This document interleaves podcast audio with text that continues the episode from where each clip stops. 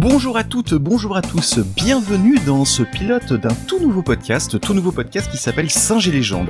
Singe et Légende est un podcast qui se propose de vous présenter la saga de la planète des singes en commençant par l'origine story. Contrairement à d'autres podcasts beaucoup moins bons que nous, euh, eh bien nous nous allons commencer par le premier film de la timeline qui s'appelle La conquête de la planète des singes. Fred Fred. Euh, Ah tiens oui, Zaius, ça va Tu vas bien? Bah, Qu'est-ce que tu me claques la bise là? Non, mais c'est quoi ce Bah, foutage quoi de gueule? Je- Qu'est-ce qui se passe bordel? Bah je lance mon podcast, je t'avais pas dit, mais je lance mon podcast sur la planète des singes. Je suis super content, super excité, c'est vraiment une grande aventure qui, qui commence là. Mais c'est Cornelius Enzira le podcast sur la planète des singes, t'en faisais déjà partie, qu'est-ce que t'as besoin de... Mais, je- attends, là je comprends rien. Je- je- en bas là, j'ai croisé euh, Master Phil et Master Steph, ils avaient des battes de baseball, ils m'ont jeté des regards noirs. Euh, en plus, on avait dit, euh, tu m'aides... pas te laisser rentrer en principe, mais bon, vas-y, vas-y. Oui. Mais on- non mais n'importe quoi, mais comment ça pas me laisser rentrer? Mais je suis chez moi en plus. Et euh, on avait dit, tu tu t'installes et j'arrive un peu après. Il y a même pas de micro pour moi. Et qui, je- je- en plus, euh, Non, je non, suis- non, parce que là, non, parce que là, je t'explique, si tu veux, c'est mon podcast, en fait, c'est mon C'est podcast sur ton podcast, singes. mais, mais, mais n'importe quoi, mais en plus, euh, je suis désolé de te dire ça, hein, Fred, mais euh, Singe et légende, c'est nul comme titre, c'est nul. Déjà, les, les podcasts avec Non, euh, non. machin et machin, c'est nul. Euh, pourquoi pas, pourquoi pas geek et primate, tant. Ah, vraiment, non, non, non, mais, il est, non, il est très bien. De toute façon, tu, tu vas pas m'embêter, c'est mon podcast. J'ai dit, voilà, c'est mon podcast. Tu sais quoi, je vais pas lancer le générique, le temps de te foutre des tartes dans la gueule, tu vois, voilà ce qui va se passer. Non, non, tu vas rien faire du tout parce que c'est mon podcast, d'accord? Je, je t'emmerde, je t'emmerde. Non, non, c'est moi qui t'emmerde. C'est mon You. podcast, Quatre d'accord quartiers de noblesse, je te rentrerai pas dans le Everyone respect. understand. dans la gueule, d'accord Tu vas- I cannot be free until we have power. Ape management is in the hands of the apes. Many officials are either dead or held hostage. And the main band of rioting apes are at this very moment marching on the city. It's been established that the ape mob is under the command of a supernormally intelligent chimpanzee who has acquired the power of speech. If we lose this battle, that's the end of the world as we know it. We will have proved ourselves inferior, weak. Then all those groveling cowards who are alive when the battle is over will be the weakest of all. This will be the end of human civilization, and the world will belong to a planet of hate. The king is dead. Long live the king! Where there is fire, there is smoke.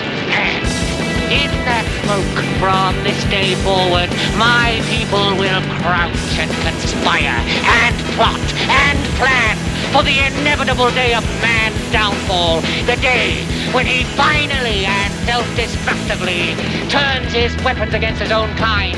The day of the writing in the sky, when your cities lie buried under radioactive rubble, when the sea is a dead sea, and the land is a wasteland, out of which I will lead my people from their captivity, and we shall build our own cities, in which there will be no place for humans except to serve our ends.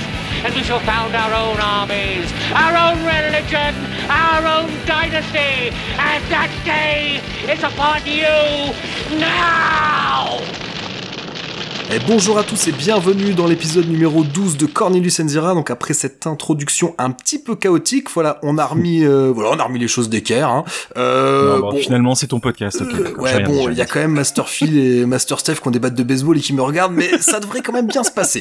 Donc voilà, vous écoutez Cornelius Enzira, un podcast que vous pouvez retrouver euh, aussi bien sur iTunes que sur PodCloud. PodCloud à l'adresse docteur-zaius.lepodcast, si je me trompe pas, parce qu'en fait, je, je connais pas l'adresse de mon podcast. Euh, en plus, je viens de fermer le truc, mais c'est pas grave. Je vous mettrai ça dans les liens. Vous pouvez nous retrouver également sur Facebook. Et euh, sachez que depuis peu, euh, bah, depuis le début du mois d'octobre, Cornelius Enzira a fait une entrée fracassante dans le classement Podcastéo. On est 89e sur 92, mon bon. Oh là là, ah oui, effectivement. Là, on a, oui, on a mon- carrément tout arraché, là. Ah ouais, ah ouais, là, là, Fred, on est chaud. Là, on est. on- on- Mais En même temps, il n'y a pas eu d'épisode depuis longtemps. bon. c'est un peu ça. Euh, mais euh, alors, ce qu'il faut dire, c'est que Podcastio a également décidé de lancer une sorte de programme d'entraide. Et euh, l'idée, c'est que, eh bien, euh, des pod- que, des podcasts se recommandent mutuellement. Et donc aujourd'hui, eh bien, pour la première fois, on va vous recommander un podcast qui s'appelle euh, Perspective et frustration, un podcast qui ambitionne de vous décrire des possibles futurs, notamment par l'analyse de récits de science-fiction ou de tendances techno- technologiques, pardon. Alors, bien évidemment, je vais vous remettre le lien dans, euh, dans le descriptif de l'épisode. Alors ça tombe plutôt bien parce que euh, bah, moi c'est un podcast que j'avais commencé à écouter avant, euh, qu'il soit question de, ce programme d'entraide. Donc alors un- j'ai pas écouté tous les épisodes, mais c'est un podcast que, que j'avais écouté, notamment j'avais écouté un épisode qui parlait d'exo-religion, euh, que j'avais trouvé euh, très intéressant, et également un podcast sur euh, la question animale. Et il se demandait qu'est-ce qui se passerait si en 2022 c'était un parti animaliste qui remportait les élections, et quelque part, eh bien, ma foi, parler de conditions animales, ça rejoint la thématique de, ce, de cet épisode, donc consacré à Conquest of the Planet of the Apes, donc la conquête de la planète des singes, en VF. Euh, bon, en tout cas, euh, Moi, contrat rempli, je me suis abonné aussi. Je vais écouter les épisodes avec euh, beaucoup de plaisir. Ouais, et puis a, que pri- a priori, bah, de toute façon, à mon avis, on vous en reparlera parce que moi, franchement, j'ai bien aimé et je suis sûr et certain que ça te plaira, Fred. Et donc, euh, je suis sûr et certain que ça vous plaira à vous aussi, chers auditeurs. Et, et donc, à mon avis, on en reparlera. Et puis, bah, d'ailleurs, moi, moi, ça m'intéresserait de savoir si s'il y en a parmi vous qui, suite à, à l'écoute de cet épisode, euh, se mettent à écouter Perspective et Frustration, bah, euh, faites-nous vos retours également. Quoi. Je serais, je serais intéressé de savoir, euh, bah, d'une part, si, si vous avez écouté grâce à nous, et euh, ce qui nous ferait euh, franchement plaisir. Et, euh, et puis à l'inverse, s'il y a des poditeurs qui viennent aussi grâce à Podcastéo aussi. euh, Ouais, ouais, oui, également, oui, oui, c'est vrai. Dites-nous-le si, euh, si vous nous avez découvert grâce à Podcasto. Alors, je sais plus quel podcast va nous recommander nous, parce que c'est un système, c'est pas, c'est pas Perspective et Frustration qui va nous recommander nous, c'est un autre podcast. Et euh, bien sûr, j'ai oublié, Jean-Pierre pas préparé. Et euh, mais bon. On a, de toute façon, on a énormément de grains à moudre. Déjà, je suis extrêmement content euh, de, de, de- d'enregistrer de nouveau avec toi parce que ça faisait effectivement, on a eu beaucoup de mal. Ouais, ouais, ça faisait super longtemps. Ouais, À ouais. Depuis la rentrée, j'ai rien enregistré du tout. Quoi. Voilà, c'est comme ça, c'est clair. Alors que bon, moi je t'ai fait quelques infidélités. hein. Je suis allé euh, faire des tours chez 24 FPS. Il y a c'est- également euh, bah, Jérôme de 24 FPS qui, qui m'a rendu visite dans la Ape List, une Ape List qui est disponible depuis pas très longtemps, depuis le jour d'Halloween, une Ape List spéciale sorcière qui j'espère vous ravira. Et euh, donc, euh, Si c'est avec Jérôme, ça va. Ça, ça Voilà, me dérange ouais. pas. Avec Jérôme, ça va. bah ouais, que t'as pas pu écouter encore parce que euh, oui, où on enregistre, Non, il est pas on- sorti. voilà, on enregistre avant Halloween. Mais vous, auditeurs, euh, vous- potentiellement, vous l'avez peut-être déjà entendu. Et donc voilà, programmation très métallique. Euh, et on sait, franchement, moi je me suis régalé à enregistrer avec euh, avec Jérôme, qui est euh, un puits de science aussi bien en cinéma qu'en musique, quoi. Et, euh, donc, Il est bon, très impressionnant, ce gars. ouais, ouais. Puis euh, voilà, En il plus est- d'être très sympa. voilà, il est, c'est ce que je veux dire, il est à la ville comme à la scène, quoi. C'est pas du tout, si vous êtes, si vous écoutez 24 FPS, euh, eh ben, il est exactement pareil en dehors que, que dans le podcast, quoi. Donc c'est, euh, voilà. Mais, assez parlé des autres, on va peut-être commencer à parler de notre sujet, hein. Euh, On va parler donc aujourd'hui de la conquête de la planète des singes. Euh, et, et si et si on attaquait euh, direct dans le vif du sujet, et si on attaquait par un résumé du film? Eh ben, écoute, allons-y. Allez, on est chaud. Donc c'est le quatrième film de la saga et euh, l'histoire de ce film donc se passe 18 ans après la fin de Escape from the Planet of the Apes, donc euh, les évadés de la planète des singes, qui était le troisième film, vous l'aurez deviné. Donc on retrouve Armando, le propriétaire du cirque dans lequel Zira et Cornelius ont trouvé refuge pendant Escape, le temps que Zira met au monde leur fils, qu'ils ont prénommé Milo et qu'ils ont caché dans ce cirque. Donc leur fils, qui est toujours en vie, est désormais adulte et a été rebaptisé César par Armando, en compagnie duquel on le retrouve dans une ville indéterminée, dans laquelle les grands singes servent de main-d'œuvre aux humains, mais sont dénués de paroles. En même temps qu'il découvre la ville, César assiste médusé au sort peu enviable qui est réservé aux singes. Lorsqu'il assiste à une scène de brutalité policière sur la personne d'un singe, César ne peut s'empêcher d'insulter les policiers, ce qui ne va pas sans surprendre la foule alentour. Armando prétend alors que c'est lui qui a proféré les insultes et décide de se livrer lui-même à la police. Pendant ce temps, César se cache en prenant place parmi les singes et constate un peu plus l'état d'asservissement dans lequel sont réduits ses congénères, dans cette ville qui ressemble à un état policier, pour ne pas dire fasciste. Au cours de son conditionnement en tant qu'esclave, César révèle un charisme et un pouvoir de persuasion sur les siens assez impressionnant. Il finit par être acheté par le gouverneur de la ville, qui ne cache pas son mépris, voire sa haine pour les singes. De son côté, Armando préfère se donner la mort pour éviter d'avoir à trahir son protégé. Apprenant la mort de son ami, Cornelius use de ses talents pour déclencher la révolte des singes contre leurs oppresseurs. Là, vous êtes en droit de vous dire, ça commence fort.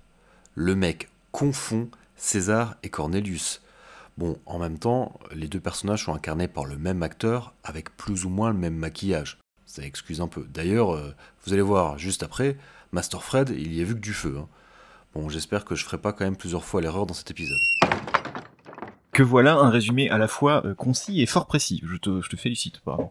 Euh, En plus, tout deux têtes, hein, c'était pas du tout écrit. hein. euh, allez, on parle de l'équipe technique.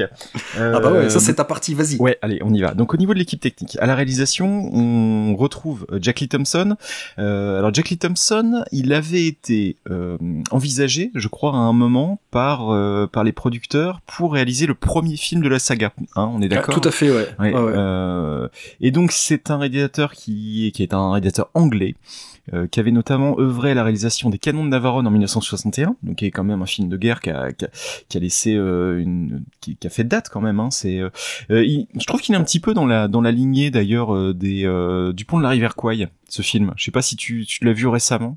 Euh, Ça fait longtemps, je Ouais, ça fait longtemps, ouais, mais euh, tu sais, c'était des grands films de guerre, ces grands films de guerre, euh, euh, grosse production. c'était en, en gros, c'était un petit peu les ancêtres des films Marvel, quoi. Tu vois, les les les les les, les films A maintenant, c'est les films Marvel plutôt, ce, qui était plutôt des séries B avant, et maintenant, et donc avant, c'était plutôt de ces gros films de guerre là avec pas mal de stars. Donc on retrouvait de Gregory Peck, on retrouvait David Niven et aussi Anthony Quinn, donc à la distribution de de ce film, donc les Canons de Navarone, d'ailleurs qu'on peut conseiller puisqu'il est il est plutôt il est plutôt sympa ce film. Euh, autre film qu'il avait réalisé, c'était Les Nerfs à vif en 1962 avec Gregory Peck et Robert Mitchum. Euh, là, c'était un film noir euh, qui est vraiment très très bien à mon avis. C'est un film que j'ai vu euh, j'ai vu pas mal de fois et euh, qui a été remaké en 91 par Martin Scorsese donc sous le même titre Les Nerfs à vif. Et euh, donc c'est un film avec euh, Robert De Niro euh, qui est pas un film qui a une très très bonne réputation euh, comme comme film de, de Scorsese. Mais moi comme j'aime bien tout ce que Scorsese a fait il pourrait filmer ses vacances que j'aimerais bien quand même. Voilà pour vous dire à peu près mon niveau euh, de euh, d'amour pour Scorsese. Voilà. Tu l'as vu aussi celui-là euh? Non, c'est que j'ai vu ni l'un ni l'autre. Voilà, donc Ouais, je. Étalage de, de, de mon absence de culture. Ok, d'accord, d'accord. Euh, non, c'est vraiment dans la lignée des films noirs. euh, bon, même si c'est un film noir tardif, puisqu'on est on est sur 1962. Hein, les films noirs, la période des films noirs, c'est plutôt c'est plutôt 45-55, on va dire dans ces eaux-là. Euh, mais c'est c'est vraiment un chouette film. Ensuite, il avait réalisé aussi Taras Bulba en 63. Alors là, que je vais pas vous mentir, que j'ai vu, mais il y a trop longtemps pour pouvoir m'en souvenir et vous en parler vraiment. Moi, je l'ai vu aussi quand j'étais gamin, Ouais. j'étais très client de, de Peplum quand j'étais gosse, Ouais, ouais, ouais. toujours maintenant. hein. Ouais. Mais enfin, même si c'est pas un Peplum, mais voilà, les films Mm. historiques, Ouais. euh, pas très crédibles, parce que qui est-ce qui incarne Taras Bulba? J'ai un, C'est Yul un- Brynner. C'est Yul Brynner qui faisait Taras Bulba. Ouais, donc si ça va encore, il peut encore être, allez, plus ou moins crédible. ouais, ouais, c'est- en... ouais, sûr. Parce que Taras Bulba, c'est un Cosaque, hein, si je dis pas de ouais, c'est conneries. ça, t'as raison, ouais, absolument. Euh, il y ouais, a Tony non, Curtis ouais. par contre à, à côté de lui. Bon, Tony Curtis, c'est un peu plus compliqué euh, de le faire passer pour euh, pour un mongol. euh, ça ça va être un peu plus difficile effectivement. Add a motion picture to the wonders of the world. Harold Hex Taras Bulba.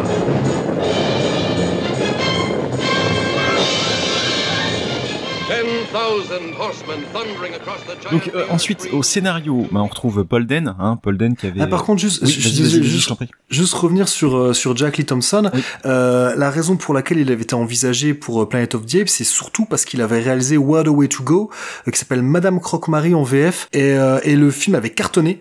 Et, euh, et donc ouais, c'est euh, voilà, Arthur P. Euh, s'était dit on change pas une équipe week donc il le voulait pour Planète.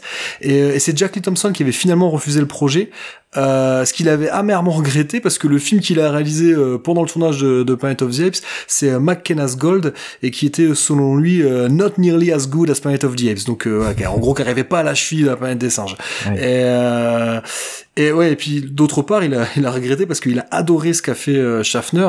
Puis bon aussi d'un point de vue financier, quoi. Il avait, bon bref, Ouais, il a pas. sûr, ouais, ouais. Et ce qui, a- ce qui a entraîné, euh, alors ça, je sais pas si toi tu l'avais noté, mais ensuite euh, Jack Lee Thompson a eu des gros problèmes de poisson et, euh, et du coup il est rentré en Angleterre pour se soigner. Et, euh, Mm. et donc euh, ensuite on lui a proposé le scénario de Beneath, euh, Beneath the Planet of the Apes, donc le secret de la planète des singes, qu'il avait refusé parce qu'il avait pas aimé le scénario. Mais bon, on va pas lui jeter la pierre. Hein. Et, Et comme il avait euh, raison. Ils avaient tourné et a- aussi The Chairman aussi. Je sais pas si tu l'as en 69 aussi. Euh, Arthur P. Ah ça j'avais Jacobs pas avait, euh, que- avait aussi produit euh, ça. Donc Abjack aussi était euh, était à la production de de ce de cet autre film de de, Ah ok. De Jack De- Thompson. de-. Ok, mais est-ce qu'il a également refusé Escape? En fait, c'est euh, les, chaque film lui a été proposé. En fait, il, en a réalisé deux, mais en fait, on lui a proposé les cinq. Et euh, Escape, il l'a pas aimé parce qu'il trouvait qu'il y avait pas assez de singes dans le scénario. Donc, euh, selon lui, c'était pas, euh, c'était pas un film de, c'était pas un, un apes film, quoi, pour reprendre, pour le, le citer, quoi. Ceci Et, étant, avec euh, Conquest, il est, il est largement servi, parce que là, il y a vraiment Ah ouais. énormément de, de, Ouais. de, de figures simiesques, il n'y a pas de problème. Hein. Ouais, ouais, ouais. Et, euh, donc du coup, ouais, la, la production, bon, on va parler, euh, je pense, un peu plus loin du budget de, de Conquest, Mhm. mais euh, la production cherchait un réalisateur qui serait capable de réaliser avec peu de moyens, et, et c'est Paul Den, donc le scénariste dont tu vas parler juste après, euh, qui était britannique et qui a rappelé Jack Lee Thompson au bon souvenir de tout le monde. En précisant qu'il venait de réaliser en Angleterre un film avec assez peu de moyens qui avait reçu de très bonnes critiques et qu'il était de nouveau au top de son game parce qu'il avait euh, justement arrêté de boire.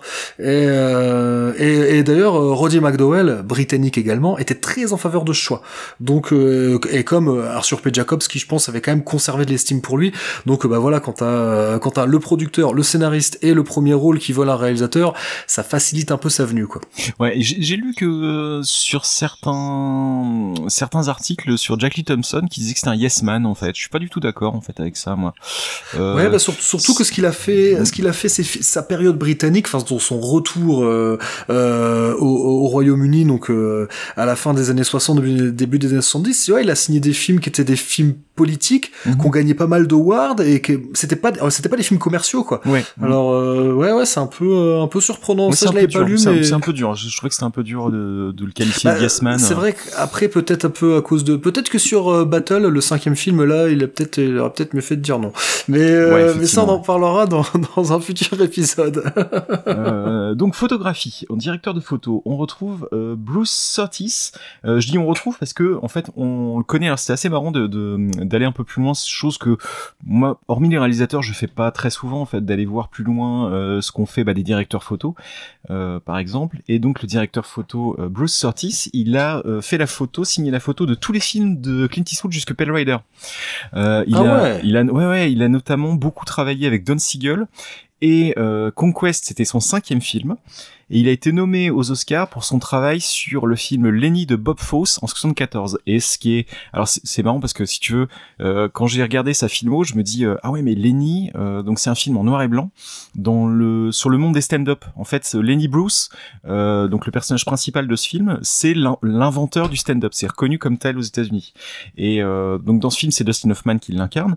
Et donc c'est un noir et blanc très comment dire très pur. On parlait tout à l'heure de film noir, tu sais, c'est très très contrasté comme euh, comme euh, euh, comme noir et blanc comme photo et comme photo. Et il y a, il y a vraiment un super beau travail qui a, qui a été fait là-dessus. Et quand j'ai lu ça, je me suis dit ah ouais, mais évidemment quoi. Elle avait dans Lenny, c'est euh, enfin c'est fantastique le travail qu'il a fait. Et il a été nommé aux Oscars pour ça. Ah ouais bah Euh, tiens tu me donnes envie de le voir en plus ouais. j'adore Dustin Hoffman Ouais, il est, il est Euh, vraiment chouette. Il est vraiment chouette ce film. Euh, tu sais, euh, comment dire, ça me fait penser à, à Larry Flint, ce genre de, de film de, de biopic. De biopic, ouais, tu sais. ok avant la vague des biopics, bon, il y en a, il y en a beaucoup qui sont chiants quand même. On va, on va pas se mentir c'est années c'est 2000. pas mon style préféré non mais, plus ouais. mais celui-là en tout cas est assez chouette. Personnage assez autodestructeur, il est, enfin il est, il, est vraiment sympa. Ensuite, donc montage, Marjorie Fowler et Alan Jaggs, j'ai pas retrouvé grand chose sur eux. Je sais pas si t'avais quelque chose sur eux Euh, non c'est ta partie de ton côté. voilà. Euh, ensuite, donc décor, direction artistique, euh, Philippe Jeffries, euh, donc qui avait travaillé sur le précédent Planète des singes. À la production, Arthur P. Jacobs. Producteur associé, Frank Capra Jr. Et donc c'est euh, produit, les sociétés de prod, c'est la 20th Century Fox et euh, Abjack Production, donc euh, la, la boîte de prod de Arthur P. Jacobs. On est d'accord là-dessus. Hein. Ouais, on est tout à fait d'accord. Même si il y a eu, euh, ça a été un petit peu chaud quand même. Mais, mais je- j'en reparlerai peut-être un peu Mhm. après. Ouais. Euh, dans dans le ouais dans, dans toute la partie pré-prod, ça ouais, les rapports commençaient un peu à se tendre entre Abjack et la Fox, même si la Fox a produit les cinq films. Oui. Mais ça commençait à devenir un peu compliqué. Mais à la rigueur, j'en reparlerai peut-être un peu après. Alors, si, enfin, si tu veux, on peut mettre un petit peu en contexte, euh, dire que la Fox euh, était à une période assez difficile euh, de son histoire, parce qu'on avait parlé de l'échec de Cléopâtre, donc dix ans avant, en 63. Euh, Il y avait aussi Dr Doolittle qui s'était un peu planté. Euh, Enfin, Euh, Tora Tora Tora aussi qui euh, était Tora Tora Tora, voilà, qui avait Ouais. coûté très cher à l'époque. Et en, en gros, le studio était dans une situation un poil difficile. Il y a une changement de direction, il y a eu un changement de direction, pardon, euh, au niveau du, du studio, ce qui fait que la politique des studios, c'était plus de produire des petits films de série B qui allaient pas coûter très cher, mais qui allaient rapporter gros. Et la conqui- enfin, et les, les films de la série de la Plaine des Singes, après bah, le, le premier film, donc et notamment le volet dont on vous parle aujourd'hui, bah, ce sont des films qui, euh, qui, qui, sont tout à fait dans ce contexte-là. Donc des films qui vont coûter pas cher et qui vont rapporter gros. Cependant, euh, ça n'empêche qu'il y a quand même un, sous, un sous-texte politique sur lequel on reviendra. euh, ça, c'est assez évident. Ouais, c'est impossible de ne pas l'évoquer quand on parle de Bien sûr. Euh, pa- Parler de la conquête de la planète des singes sans parler du sous-texte politique, c'est, c'est, faut juste avoir eu de la merde dans les yeux. Ouais, quoi. non, c'est Mais- c'est- c'est- c'est évident, c'est évident. Ce qui est parfois notre cas, hein, euh, ça- c'est vraiment des trucs qu'on voit pas, mais C'est ça. euh, C'est ça. d'ailleurs, si vous voyez des trucs qu'on n'a pas vus, dites-nous-le. Ouais, ouais. Ou si on surinterprète aussi, c'est c'est- arrivé, on nous l'a oui, déjà dit. on, on est aussi capable de ça. oui. On est capable de tout. En fait, c'est exactement. Euh, et donc le film va sortir donc le 30 juin 1972 aux États-Unis et le 9 août 1972 en France. Euh, est-ce que tu as des choses à ajouter sur l'équipe technique ou est-ce que je passe tout de suite au cast? Allez, on caste. On cast, on y va. Euh, alors au cast, euh, bah, on retrouve Roddy McDowall, bien évidemment. Je dis bien évidemment parce qu'il était euh, dans euh, euh, dans tous les films Sauf Binis, parce Sauf, qu'il réalisait son premier film. Sauf Binis, on est d'accord. Et là, c'est vraiment le premier film dans lequel il est. Euh, tout le film en fait va être va être sur ses épaules. Là, on est d'accord avec ça. hein enfin, t'es d'accord, ouais, c'est la première fois qu'il a le premier rôle, ouais. Et, et puis c'est la première fois aussi qu'il n'interprète pas Cornelius. Voilà, exactement. Donc c'est effectivement comme tu comme tu l'as précisé tout à l'heure dans ton résumé. Donc c'est maintenant euh, en scène. euh, comment dire le, le- le protagoniste principal, c'est le personnage de César. Donc César, c'est le fils de Cornelius euh, et euh, et de Zira, euh, qui ont été tués à la fin du précédent film. Attention au spoil. Non, spoiler, spoiler c'est vrai qu'on a, oublié- on a oublié de le dire. D'habitude, on le dit toujours. Bon, euh, oui, bien évidemment, on parle du quatrième film. On- ah, c'est sûr qu'on va spoiler les autres. Hein. Et puis celui-là, on va le spoiler également. Donc, si vous l'avez jamais vu, bon, déjà, si vous avez jamais vu Les Évadés de la planète des singes, bon, on vient de vous niquer la fin. Et, euh, En même et temps, puis c'est un film qui est sorti il y a 45 ans. Bon, voilà. Quoi. Ouais, voilà. Mais sait-on jamais Si jamais vous l'avez jamais vu, bah, euh, il y a un moment, faut arrêter l'écoute. Hein. Voilà, si, voilà, si vous êtes des nouveaux auditeurs euh, envoyés par les, les copains de Podcastéo, euh, voilà, regardez le film d'abord et revenez après nous voir. ce sera avec plaisir. euh, Est-ce que tu as d'autres choses à dire par rapport à l'ami Roddy, Roddy McDowall Ouais, ouais, j'ai quand même. Euh... Alors, Roddy McDowall, en fait, a dit qu'il il, il a beaucoup aimé euh, incarner euh, incarner Cornelius, Ouais. mais sa préférence revient quand même au rôle de César. Hmm. Euh, parce qu'en fait, ouais, il dit que il que justement que César, il l'a composé en s'inspirant à la fois de Cornelius et de Zira. Alors, et euh, selon lui, euh, le personnage de César a plus de relief que celui de Cornelius. Euh, même il, il- il a même dit qu'il permet d'apporter plus de touches d'humour. Alors là, je suis pas tout à fait d'accord euh, avec ça, parce qu'en tant que spectateur, euh, tu vois, je trouve que euh, bah, Cornelius c'est un personnage que je trouve très marrant en fait. Oui. A- C'est un personnage Oui, qui a oui. énormément d'humour. Mais bon, c'était après j'ai lu ça dans une interview, ça arrive des fois, ouais. ça se trouve c'était mal retranscrit. Hein. Mhm. Euh, puis bon, c'était c'était son ressenti en tant qu'acteur, hein, on va pas le on va pas le contredire. Hein. Euh, Parce que dans, mais dans ouais. celui-là, dans celui-là, on a assez peu, euh, on a assez peu l'occasion de, de rigoler quand même. Aussi, il y a un moment avec il y a comme si a, ouais, il y la a scène comme- de la on- passoire, hein, tu sais. Ouais, on- oui, oui, on, on, On- on y reviendra tout a- à l'heure, quand même des petites touches de comédie, euh, mais c'est vrai que la plupart des passages, euh, parce qu'il y, avait- il y a des passages de comédie dans, dans chacun des films, Oui. et c'est vrai que la plupart du temps ils sont amenés par euh, ils sont amenés par Cornelius. Mais euh, mais comment euh, là là où je suis d'accord avec lui, c'est que oui, le personnage de César a plus de, de, de relief que celui de Cornelius, parce que comment Dans le sens où il, c'est il sûr évolue beaucoup en plus. Euh, Ouais, puis puis il y en a un, Cornelius, c'est un archéologue, euh, donc euh, un archéologue plutôt pondéré dans ses propos, euh, quand César est le jeune chef charismatique d'une rébellion simiesque. Donc oui, forcément, euh, en termes de relief, on est dans autre chose. Enfin, peut-être peut-être que tu allais développer euh, Ouais, puis autre qui, chose. qui, qui commence, euh, qui commence par être, euh, enfin, c'est un- puisqu'il a 18 ans, hein, c'est ça au début de, lorsqu'il est amené, euh, lorsque Oui. Armando l'amène, euh, l'amène en ville entre guillemets, euh, il a seulement 18 ans, donc il, il découvre le monde complètement, et après il va. il était va beau prendre- comme un enfant. Il venait d'avoir 18. Effectivement. Euh, non mais il, va, il va prendre une toute autre ampleur après, euh, au fur et à mesure déjà de ce film.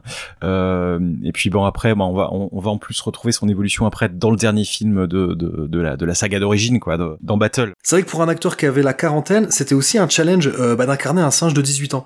Euh, même si les singes sont atteignent leur âge adulte plus plus tôt que les humains, mais là là je pense que dans, dans le film il est quand même considéré comme un jeune adulte. Je sais pas si toi tu l'as perçu comme ça également. Finalement. Oui, oui, c'est vrai, ouais, effectivement. Euh, et puis, euh, en plus, Roddy McDowell avait une carrière vachement longue, puisque c'est un- c'était un enfant acteur. hein. Il avait commencé, euh, je crois, à une dizaine d'années, c'est ça, hein, en plus. Hein. Exact, ouais, ouais, Ouais. ouais, c'est un des rares enfants acteurs qui a eu une, une vraie carrière euh, ça. en tant qu'adulte. Dans O Green Was My Valley, euh, le film de, de John Ford, euh, Quelle était verte ma vallée, euh, que Il semble que c'est ça, ouais. ouais, ouais. que, que j'ai pas vu depuis euh, des années euh, et que mon père m'a prêté justement la semaine dernière. Bref, parenthèse fermée. Euh, tiens, autre petite parenthèse, si je peux me permettre, euh, juste pour parler de Kim Hunter, juste un tout petit instant, parce que j'ai vu euh, récemment euh, A Matter of Life and Death euh, de Emmerich Pressburger et attends, je me rappelle plus l'autre réalisateur euh, de Michael Powell. Ça, Michael Powell. Euh, donc Michael Powell, c'est Michael Powell, pardon, c'était le réalisateur de du Voyeur. Je sais pas si tu- ça te parle ce film-là.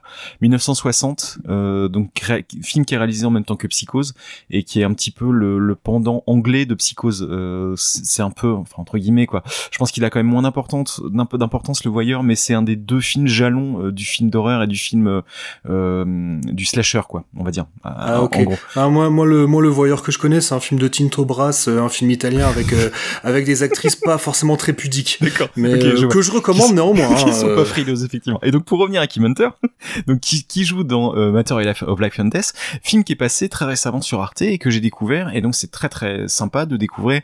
euh, donc c'est un film de 1946 et c'est très sympa de découvrir une jeune Kim Hunter euh, avec ses yeux bleus magnifiques. Euh, et c'était une, une des premières fois vraiment consciemment que je la voyais dans un rôle autre que euh, que celui de Zira quoi. Et c'est vrai qu'elle elle, elle y est très très bien. Aux côtés de David Niven dont on a parlé tout à l'heure euh, lorsqu'on a évoqué les canons d'Avaron. Mais c'est vrai que c'est intéressant que tu parles de Kim Hunter parce que, euh, précisons-le, c'est le premier film de la Ouais, saga sans elle. exactement. Et, ouais, et mais elle aurait pu être là parce qu'on lui a proposé le rôle de Lisa. Ah ouais, Euh, ok. ouais, rôle qu'elle a donc euh, Lisa qui est on va dire le love interest et qui va devenir l'épouse euh, de, de César Mhm. et, euh, Incarné et, euh, par Nathalie ouais, Trundy, ouais. Donc, Exactement, donc euh, bah, Nathalie Trundy qui pour le coup elle est l'épouse de Arthur P. Jacobs et qui elle a joué euh, non elle joue pas dans le premier Non. mais elle joue dans elle joue dans les dans les quatre euh, dans les quatre suites et euh, ouais voilà donc c'est euh, ils auraient pu euh, réunir de nouveau le couple quoi Euh, donc après Cornelius and Zira ça aurait pu être César and Lisa mais vrai. mais voilà quoi C'est vrai. ouais. Et donc bah, Nathalie Trundy, tiens, tant qu'on en parle, euh, effectivement, comme tu l'as dit, elle était euh, donc c'est la troisième fois qu'on la retrouve dans, dans, la, dans la saga Planet of the Apes. Euh, donc sans masque, elle était dans euh, donc elle, incar- elle incarnait le docteur Stephanie Branton dans Les Évadés et la mutante euh, Albina dans Le Secret de la planète des singes. tout à fait Euh, alors, on parle rapidement aussi de Ricardo Montalban, donc euh, qui qui qui, enfin, qui incarne le, le, le, le rôle de Armando, donc Armando qui est le, le tuteur, on va dire, de, de César. Euh, Oh, même c'est c'est c'est c'est sa figure paternelle Ouais, hein, c'est son père, c'est ça, c'est son exactement. père adoptif hein Ouais, exactement. Et euh, bah, il est toujours aussi. Enfin, en en plus, on voit vraiment l'interaction entre les deux personnages et euh, elles sont vraiment très émouvantes. Ces, ces premières scènes du film, elles sont, elles sont vraiment chouettes. Ils jouent très très bien tous les deux. Mm, Ouais, mais je, je trouve que ouais, que Armando est crédible en ce personnage de. euh, je trouve qu'il est hyper moderne finalement pour l'époque Ouais. D'imaginer un personnage qui va prêter autant euh, d'importance à une vie animale qu'à une vie humaine. Mhm. Quoi. Et, c'est vrai, euh, c'est vrai. euh, que, ouais, bon, même si euh, César, euh, on peut comprendre qu'il considère César comme comme un fils spirituel, euh, parce que César est, forcément est un être intelligent. Mhm. Enfin.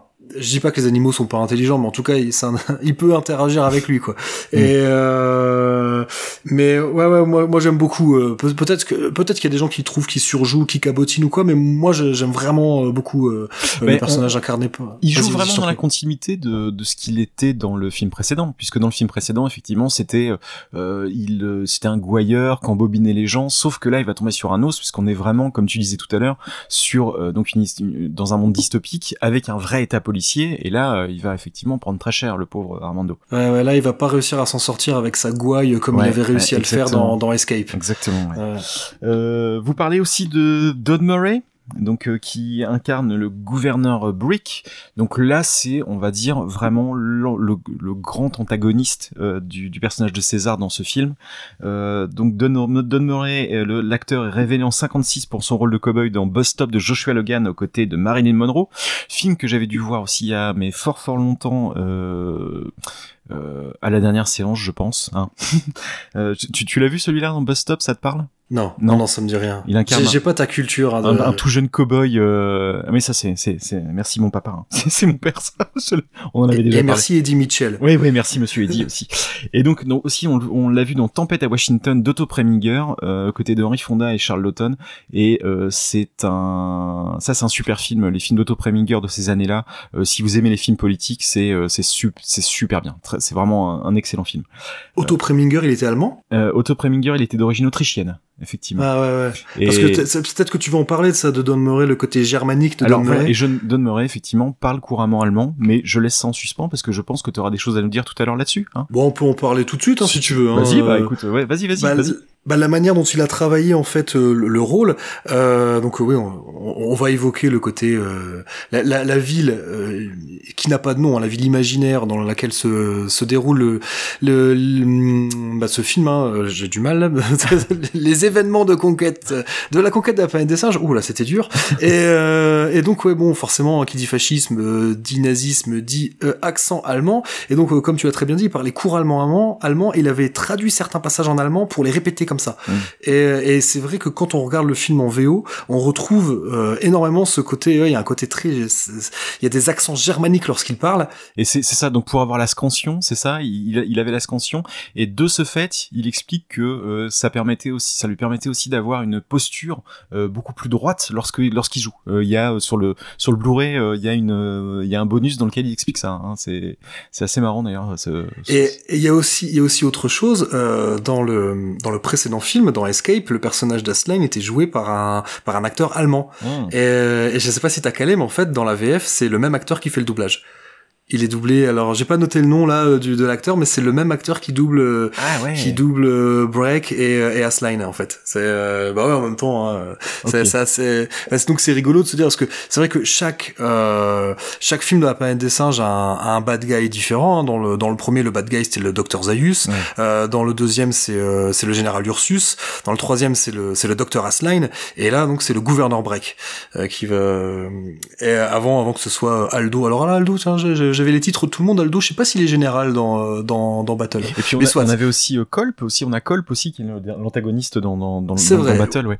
Euh, et donc le, tu parlais du doubleur, moi j'ai Gabriel Catan. Ah bah voilà donc, euh, bah, le donc ça, doubleur, doit, donc, ça, euh, ça doit être lui ça doit être lui et, qui double ouais, qui double également Asline et j'ai un trou de mémoire concernant le concernant l'acteur qui jouait Asline euh, zut comment il s'appelait déjà? Il a, il a un nom allemand forcément mais euh, attends que je regarde dans mes dans mes bouquins voilà je tourne les pages il s'appelle euh, Eric Braden. Ouais, non, en fait, Oui. ça sonne pas très allemand. Et... C'était Heinrich en fait, c'était Heinrich Braton. Mais ils ont un petit peu euh, anglicisé. Ensuite, on retrouve dans le euh, Harry Harry Rhodes, euh, dans qui incarne donc le personnage de McDonald. Euh, McDonald donc euh, qui est euh, oh, c'est- celui qui va se comment on pourrait le définir en fait McDonald. McDonald il va se mettre aux côtés de César. euh, euh, il- c'est le personnage qui va compatir un peu au malheur de César, on va dire. hein. Il compatit Ouais, à la, à condition ouais. animale, hein, c'est ça. hein. Ouais, ouais, je trouve que j'essaie de retrouver, c'est bien euh, parce que c'était euh, dans euh, dans Planet of the Apes as an American Miss et je suis en train de prendre le bouquin qui est dans la pile qui est à côté de moi où effectivement euh, l'auteur Eric Green développait ce, ce truc-là de dire que dans chaque film il y a toujours soit une personne ou ou un groupe euh, ethnique ou racial, enfin comme vous voulez, qui va jouer le rôle de alors lui il appelle ça médiateur. Hum, Et euh, donc lui il dit, ouais, donc il dit que ouais, dans, dans Conquest pour lui, euh, le domi- les dominants ce sont les euh, ce sont les humains blancs. Euh, les médiateurs, alors lui il a mis latino, donc euh, je pense c'est pour le personnage de Ricardo euh, Montalban, et, euh, et afro-américain, donc pour le personnage de euh, c'est McDonald. Hein, McDonald, ouais, ça. Et, euh, et puis bon, les dominés, là, ce sont les singes.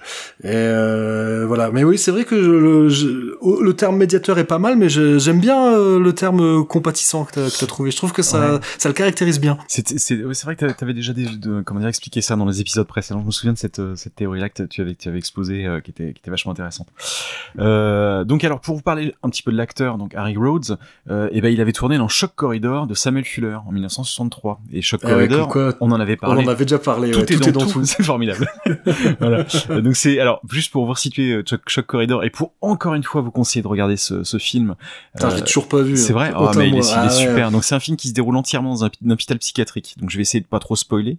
Et donc il incarne le personnage de Trent, euh, qui est un, un combattant pour les droits civiques, qui est enfermé. Et, et j'en dis pas plus puisque tu n'as pas vu le film et que je voudrais pas trop spoiler.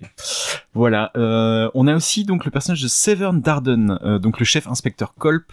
Euh, alors Darden, c'est un, c'était un, il était plus connu aux États-Unis pour son comme acteur de comédie et notamment il avait alors j'ai noté le l'autre personne attends c'est sur mon téléphone l'autre l'autre acteur avec lequel il faisait euh, des sketchs euh, avec Andrew Duncan. Ils ont beaucoup travaillé, donc ils ont eu beaucoup de succès à la télé et ils ont travaillé notamment dans des impros comiques. Et on peut voir sur YouTube, j'ai regardé ça cet après-midi, euh, une, euh, un petit sketch euh, où ils sont tous les deux et ils sont vraiment carrément devant le public en leur disant euh, voilà donnez-nous un thème. euh, et donnez-nous euh, deux trois clés et on va vous faire un sketch en impro comme ça et le sketch est assez drôle en plus. Well, we, we get the thrust of this audience. We understand what you're into. What, uh, something a little more academic, perhaps. What was yours, sir? Physiology. That sounds very good. We'll try that. Physiology, well, you'll, you'll find out in, as we improvise this, all right? Good evening. Welcome to Open Mouth, a program designed to meet the problems of today with an open mouth. Tonight, we have a very distinguished gentleman with us author, Nobel Prize winner, lecturer, anthropologist, theologian, and chiropodist. Dr. Uh, I'm terribly sorry, I forgot your name. What is your name? I just told you my name. I forgot it somehow. I, uh, what is your It name? slipped your uh, Yes, your uh, my, ma- my mind. mind. Mine, Right. yes. Uh, what is your name? A mouth. Dr. Maria Mouth. That if it does it itself. Maria Mao. Yeah. Yeah, uh, but uh, uh, Maria, isn't that an unusual name for a man? Well, we're not in Germany. There's Rainer Maria Rilke, yeah? Rilke, yes. Oh, there are many Marias, yeah. Ah, but uh, don't people laugh when they hear your name? I mean, uh, No. No. they laugh when they see my face. Que euh, alors attends, on avait aussi donc James Bacon. Alors James Bacon qui fait un caméo donc crédité au générique euh, et il incarne brièvement dans donc alors lui c'est vraiment l'acteur, on est d'accord, hein, qui va tourner dans tous les films de la saga puisqu'on a des records. Ah, c'est ce, ce fameux journaliste. Ouais, c'est ça, c'est James Bacon, voilà, Ah le oui, journaliste exact, chroniqueur euh, qui était très influent et qui a été, alors on en a parlé dans, dans les épisodes précédents, mais qui est intégré systématiquement dans les, euh, dans le, dans les distributions des films. Il fait toujours un petit caméo, euh, Ouais, tantôt en pour singe, être certain tantôt qu'il écrive un bon papier. Exactement, exactement. euh, voilà. Est-ce que tu avais d'autres choses sur les, les acteurs euh... Bah, vu qu'on a parlé de, de Nathalie Trundy et de, de, cette- de, de Bacon qui sont dans quasiment, enfin lui dans tous les films, et Mhm. euh, il y a également, il y a deux autres euh, revenants, appelons ça comme ça, euh, enfin deux autres acteurs qui ont rempli mais pour des tout petits rôles. Euh, donc il y a Burt Cartalian. Donc rappelez-vous de Burt Cartalian, c'est lui qui euh, qui jouait bah, le, le rôle de Julius, hein, le, le singe, donc euh, le geôlier, appelons ça comme ça, hein, qui euh, est. euh, Et il fait un et serveur donc- là, c'est ça? C'est ça, non, il joue le rôle donc de de de nouveau un rôle de gorille, il joue le rôle de Frank. Mm. Euh, et donc ce qui est ce qui est assez rigolo, petit fun fact, en fait, il a eu un plus gros cachet pour Conquest que pour Planet. alors que alors qu'en fait, euh, en tout et pour tout, son rôle n'a nécessité qu'une seule, une nécessité pardon qu'une seule journée de travail. Mais il, en fait, il lui, il avait fait un contrat. euh, Je pense qu'ils avaient envie euh, que sur l'affiche il y ait des noms euh, pour garder une continuité avec la saga. Et donc ils lui ont fait signer un contrat de cinq semaines. Et je pense que c'était à, mon- à un, à un moment où le, où le scénario était pas très avancé. Et ils lui ont fait signer un contrat pour cinq semaines de tournage. En fait, il a, il a tourné qu'un seul jour, mais il a quand même touché l'oseille. Et, euh, et on retrouve également Lou Wagner. Donc euh, Lou Wagner, rappelez-vous, il jouait le rôle de Lucius, donc le, le neveu de Zira qui aide euh, Taylor à s'enfuir dans Planète. Donc il était dans le dernier acte de Planet of the Apes.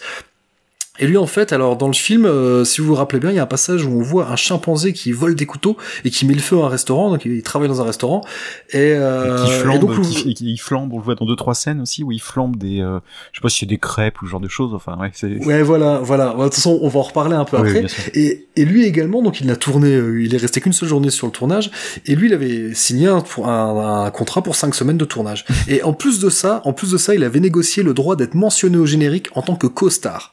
Wow. Et euh, parce que à un moment du, de- du développement du scénario, ils avaient pensé euh, que euh, que César aurait une sorte de sidekick. Et c'était lui c'était c'était lui qui devait être son le- en gros tu vois le le le, le bras droit euh, vraiment le, vraiment le sidekick hein, de, Ouais. de de César. Et donc il va avoir un rôle beaucoup plus important dans le film. Et euh, enfin grosso modo il devait tout le temps être présent à l'écran vu que César est quasiment tout le temps à l'écran quoi. No- notamment durant les scènes d'insurrection et euh, d'a- d'ailleurs son, son personnage est plus présent dans la novélisation du film hein. et euh, mais finalement au début du tournage bah ils ont décidé de réduire sa présence à l'écran alors je sais pas pourquoi. Et euh, donc du coup ils ont essayé de faire renoncer à Lou Wagner on fait bon euh, du coup on va peut-être pas te mettre en tant que co-star dans le générique. Et lui en fait il a tu vois il a tenu euh, il a tenu bon quoi. Il leur a dit qu'en tant que jeune acteur euh, voilà c'était important pour sa carrière. Donc c'est pour ça que vous voyez co-starring Lou Wagner alors qu'en fait il a un rôle euh, enfin voilà il, il apparaît dans deux dans deux toutes petites scènes quoi. Et, euh, et donc voilà ça c'est euh, c'est les acteurs également qui sont revenus mais pour des tout petits. Now, the biggest, the newest, the most exciting of all the Planet of the Apes pictures. Climaxed by the spectacular revolt of the apes. The most awesome, the most horrifying spectacle in the annals of science fiction. First pampered as pets, then abused as servants, now oppressed as slaves.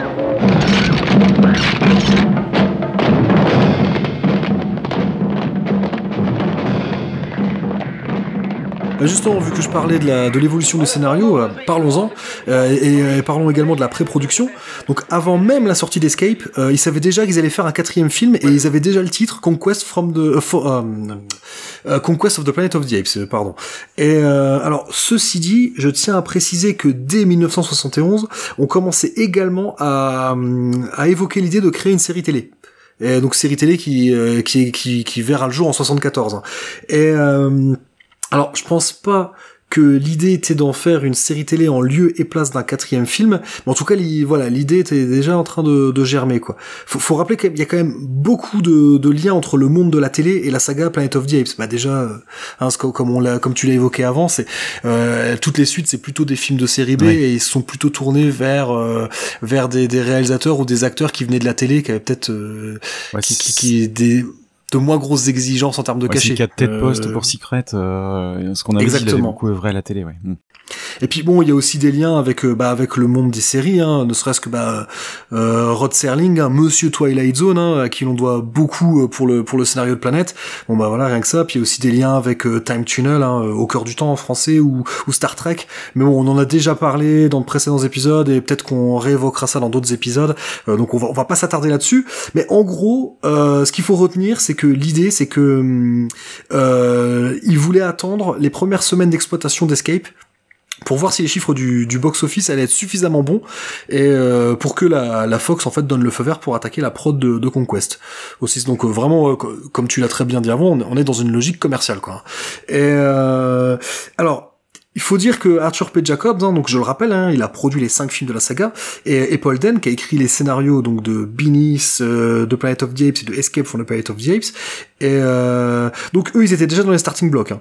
Euh, dès mars 71, euh, Paul Den rendait déjà un premier traitement, euh, traitement qui allait être validé par la Fox début avril, donc soit un mois et demi avant la sortie d'Escape. Euh, Escape, je rappelle, est sorti en fin mai euh, 71. Donc tu- voilà, ça pour dire que Jacobs, il était chaud, quoi. Il avait vraiment envie que le quatrième film se fasse. Et euh, mais bon, la Fox, voilà, comme je l'ai dit avant, il voulait attendre la mi-juin pour valider définitivement le début de la production de Conquest. Mais bon, euh, comme j'ai dit, hein, les rapports entre Jacobs et la Fox commençaient un petit peu à se détériorer. Et euh, j'ai déjà expliqué euh, plein de fois aussi dans des précédents épisodes, Jacobs c'est un grand malinois. hein, et, euh, et il avait déjà prévu un plan B. Donc... dans l'épisode 5, l'épisode de épisode 5 de Cornelius Enzira, euh, donc consacré au secret de la planète des singes, je vous avais expliqué euh, que Dick Zanuck, euh, le producteur euh, producteur à la Fox, bah, avait été viré par son propre père, Daryl Zanuck, au cours de la production de Binis. Et, euh, et donc euh, donc bah, Dick Zanuck, voilà, on déjà beaucoup parlé. Hein, il a, même s'il a été longtemps réticent à sortir Planet of the Apes à cause de euh, de tous les problèmes euh, bah, euh, financiers qu'avait euh, connu la Fox, surtout après le, le cataclysme industriel qui a été Cléopâtre. Faut quand même rappeler que sans lui, la saga n'aurait jamais vu le jour. Et donc Zanuck, en fait, il sentait bien euh, que la Fox était un petit peu timide et du coup, en fait, euh, en loose day, en sous-main, il avait proposé Conquest à, à Dick Zanuck.